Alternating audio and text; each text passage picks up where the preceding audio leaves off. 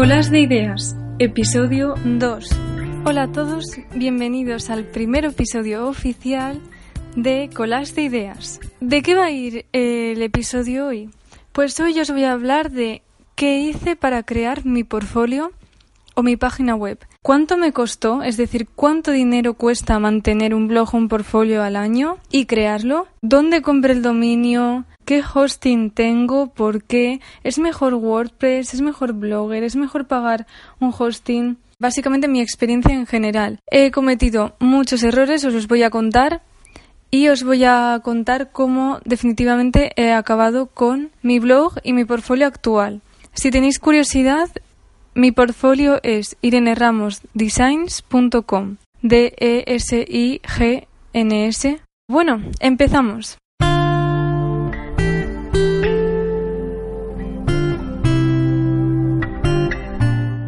En primer lugar, ¿cuánto dinero cuesta tener una web, un portfolio o un blog? Bueno, la respuesta es depende. Para tener una web, voy a decir web todo el rato, pero podría ser tipo web, tipo blog, tipo portfolio, ¿vale? Yo voy a decir web todo el rato. Bueno, pues para tener una web en Internet necesitas dos cosas, un dominio y un hosting, que viene siendo algo así como la dirección de tu casa y el solar donde vas a construir tu casa. La dirección sería el dominio y el solar sería el hosting, ¿vale? En mi experiencia lo intenté hacer lo más barato posible porque soy estudiante y no puedo permitirme cualquier cosa. Contraté en primer lugar el dominio con la web piensasolutions.com. La verdad es que estoy muy contenta, no es una colaboración con ellos ni me han pagado nada, simplemente estoy muy contenta con su servicio, encontré una oferta muy buena y os la recomiendo. Entonces compré dos dominios, dos direcciones, que son ireneramosdesigns.com y colasdeideas.com. Con esta web había una oferta que era un 2 por 1 a un euro, es decir, ambos dominios me costaron un euro masiva, que sería un euro 21. Yo por el momento solo he pagado un euro 21, pero al leer el contrato, y esto ocurre en prácticamente todos los sitios que podáis encontrar para comprar dominios, tú al año tienes que ir renovándolo si lo quieres seguir teniendo. Entonces, sí que hay ofertas tipo esta de un euro, pero realmente no te cuesta un euro, realmente lo que cuesta es alrededor de 10 euros al año.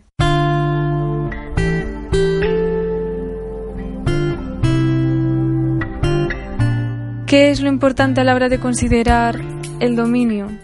¿En qué empresa comprar el dominio?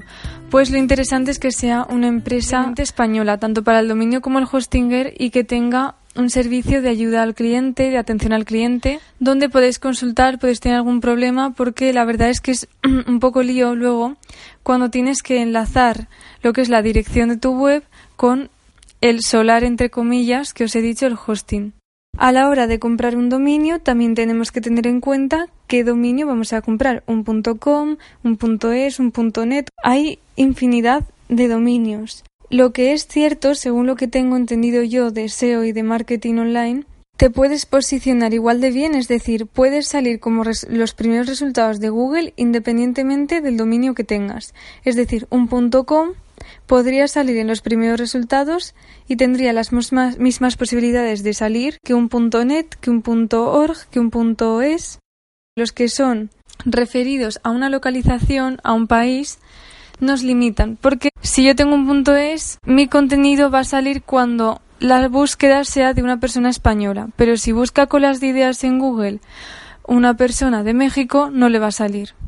¿Entendéis? Sin embargo, si yo tengo un punto com, un punto net, un punto algo que no tenga que ver con un país, entonces cualquier persona del mundo que busque mi página la va a encontrar. Desde mi punto de vista, yo creo que es más eficaz tener un punto com o un punto .org o un punto algo que no sea relacionado con el país. Hay personas que se piensan que si tengo una empresa en España pues le pongo el punto .es, pero igual tienes clientes mm, de todo el mundo. Si vas a tener clientes de todo el mundo, quieres alcanzar un público que puede estar en todo el mundo, entonces yo te recomiendo que no elijas un dominio que tenga que ver con el país, ¿vale? El siguiente punto son los hosting.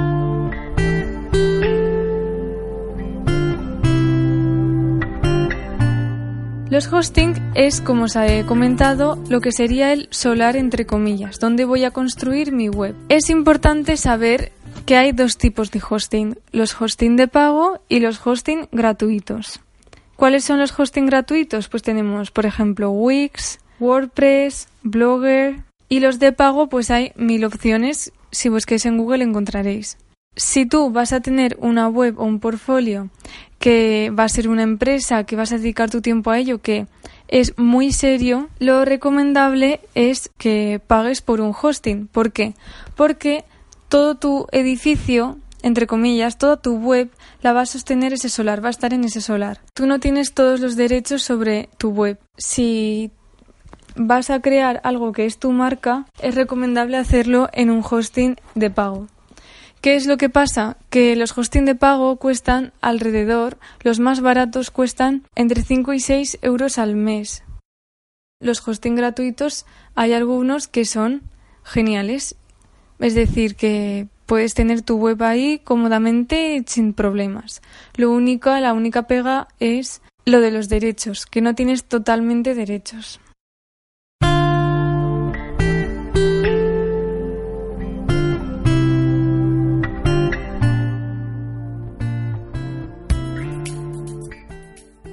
¿Cuál es la diferencia entre WordPress y Blogger? Yo no sé exactamente las diferencias, sé las principales, que son, por un lado, WordPress tiene plugins que son como unos extras que les puedes añadir a tu web para hacerla más eficaz, más, más eficiente. Por ejemplo, son como extras que le añades para tunearla, digamos, ¿vale?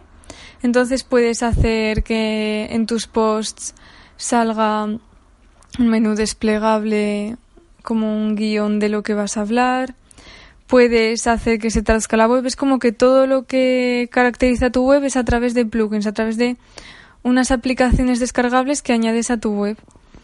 Hay aplicaciones, hay plugins que son para mejorar el SEO, es decir, para mejorar que salgas en las búsquedas de Google este tipo de cosas. Entonces, pues hace que tu web sea más rica, más eficaz, tiene su punto bueno.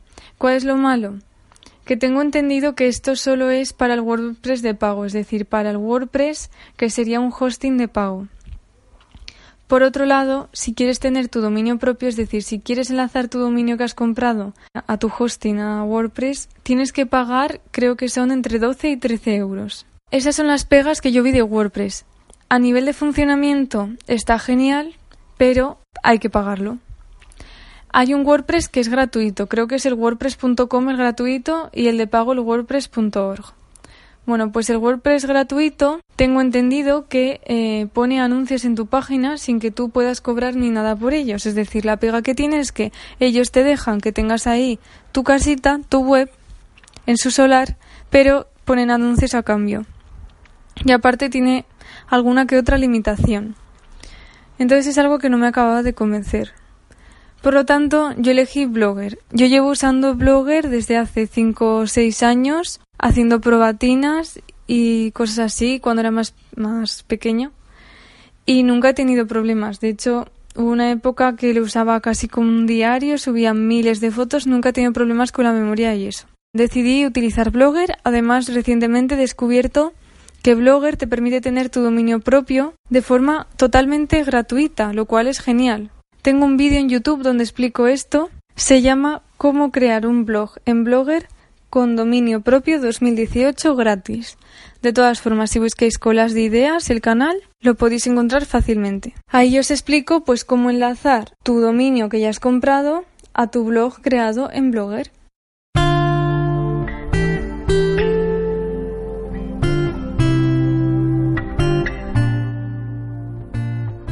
Ahora os voy a contar mi experiencia con 000 Webhost. Yo estuve buscando una opción de hosting gratuita que no fuera Blogger, que me permitiera tener mi dominio propio de forma gratuita y que trabajara con el sistema de WordPress.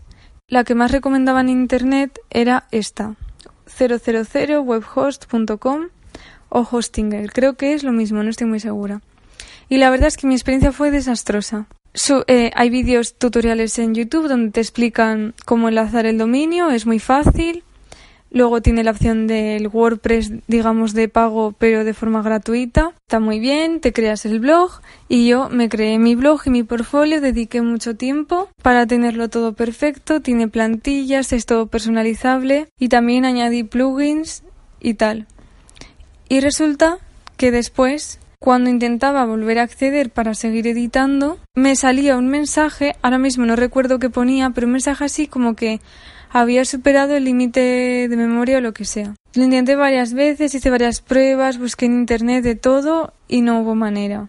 Pero bueno, la conclusión es que en mi experiencia lo que nunca me ha dado problemas a pesar de llenarlo de imágenes post y de un montón de cosas es Blogger. Además, muchísima gente tiene blogger, muchísima gente tiene blogs de blogger con un montón de posts muy antiguos y que les ha funcionado muy bien. Y igualmente hay gente en WordPress así. Yo no os recomiendo este hosting porque me he dado cuenta de que tienen el hosting de pago, tienen para comprar dominios y luego tienen el hosting gratuito. Pero el hosting gratuito no es al nivel de Blogger y WordPress porque eh, llega un punto en el que ya no te deja hacer nada más y todo el tiempo que perdí en crear mi web no sirvió para nada, absolutamente para nada. Así que no sé si es que ha sido mi experiencia o qué, pero a mí no me funcionó y estoy bastante descontenta. Bueno, con esto acabamos. Voy a hacer un pequeño resumillo que sería ¿cuánto cuesta tener una web? Lo mínimo que te puedes gastar en una web es un euro el primer año y 10 euros al año el resto de años siguientes. Segundo, ¿qué necesito para tener una web? Necesitas un hosting, el solar, digamos, donde alojar tu web, tu casa, y un dominio, que sería la dirección. ¿Qué dominio es mejor? No hay un dominio mejor. Da igual un .com, un .org, un .es. Aunque si tienes un público que es internacional o quieres llegar de forma internacional, mejor que no sea un dominio relacionado con un país. ¿Qué es mejor para empezar? ¿Comprar un hosting o utilizar un hosting gratuito? ¿Qué es mejor? ¿WordPress o Blogger? Todo depende de cuáles son, cuál es tu capacidad económica, en qué punto estás y a dónde quieres llegar.